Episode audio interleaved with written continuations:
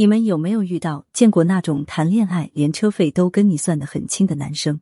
今天我们来聊一聊，一个男生在经济上跟你太计较，背后的心理是什么，以及遇见这种男生如何立框架，怎么来引导呢？自述：我俩是相亲网站认识的，长相都一般。我二十八岁，做销售，平均月入一 W 加；他二十五岁，月收入八千。一开始他就说自己没车没房，在攒钱中，我也没说啥。聊天不热情但礼貌，整体感觉挺靠谱上进。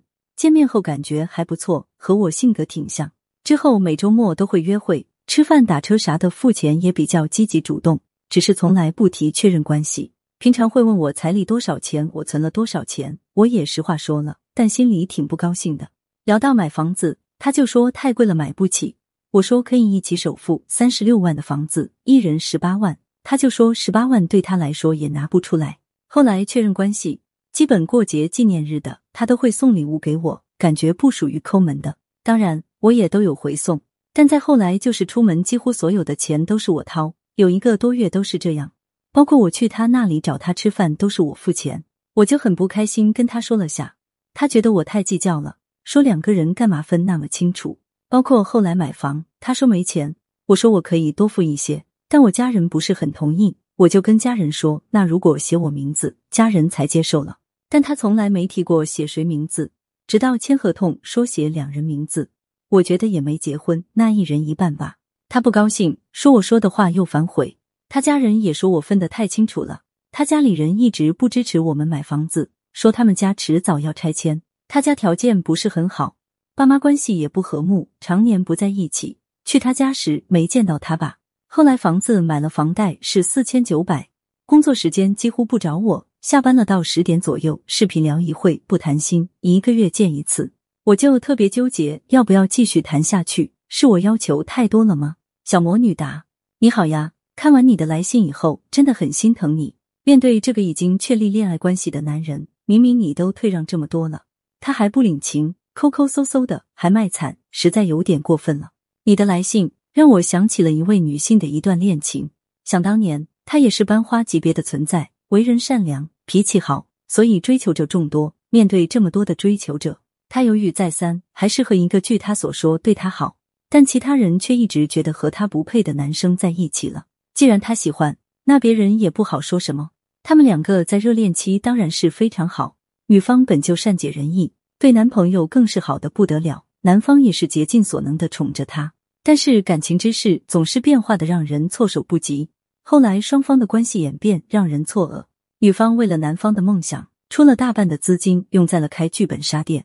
在开店初期，店里人员不足的时候，还常常通宵免费帮店里测试剧本，甚至不惜影响自己的工作。但就算是如此，男方仍旧不领情，认为他做的不够，而女方也因此总是怀疑自己是不是不够好，所以不配得到更好的待遇。从以上的例子来看，反观回你的来信，有没有发现一些相同之处呢？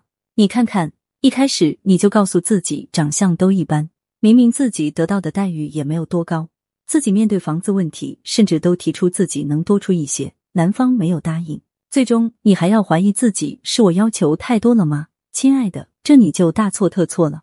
当跳出这段关系，你就会发现，你经历的这些事情，实际上是自己的不配得感在作祟。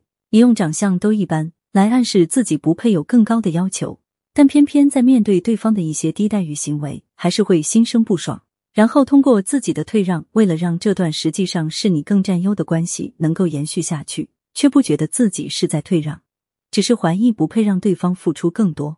要明白，男性和女性在面对付出和回馈的过程中，采用的是不同的策略。先看看男性的策略：你要跟我在一起，我才愿意给你花更多钱。你要我花钱，你也得值这个价啊！我前期投入这么多，是因为我要和你在一起，后面要不要保持这种投资，得看你是不是值得。女性则是反过来的，你想跟我在一起，你得先花钱啊！你不愿意花钱，说明你都不爱我。你前期投资多，后面投资少，说明你根本没有那么爱我。我才不跟这种人在一起。所以本质上这两种策略就存在一定的冲突，而面对这种策略上的冲突。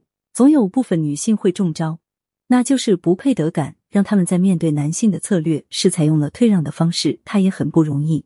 我不应该要求那么多算了。他应该也是爱我的，给了我这么多礼物，为了我们的未来，我多出一点也没问题。我是不是太过分了？他家庭也不宽裕，我这样可能会伤害到他。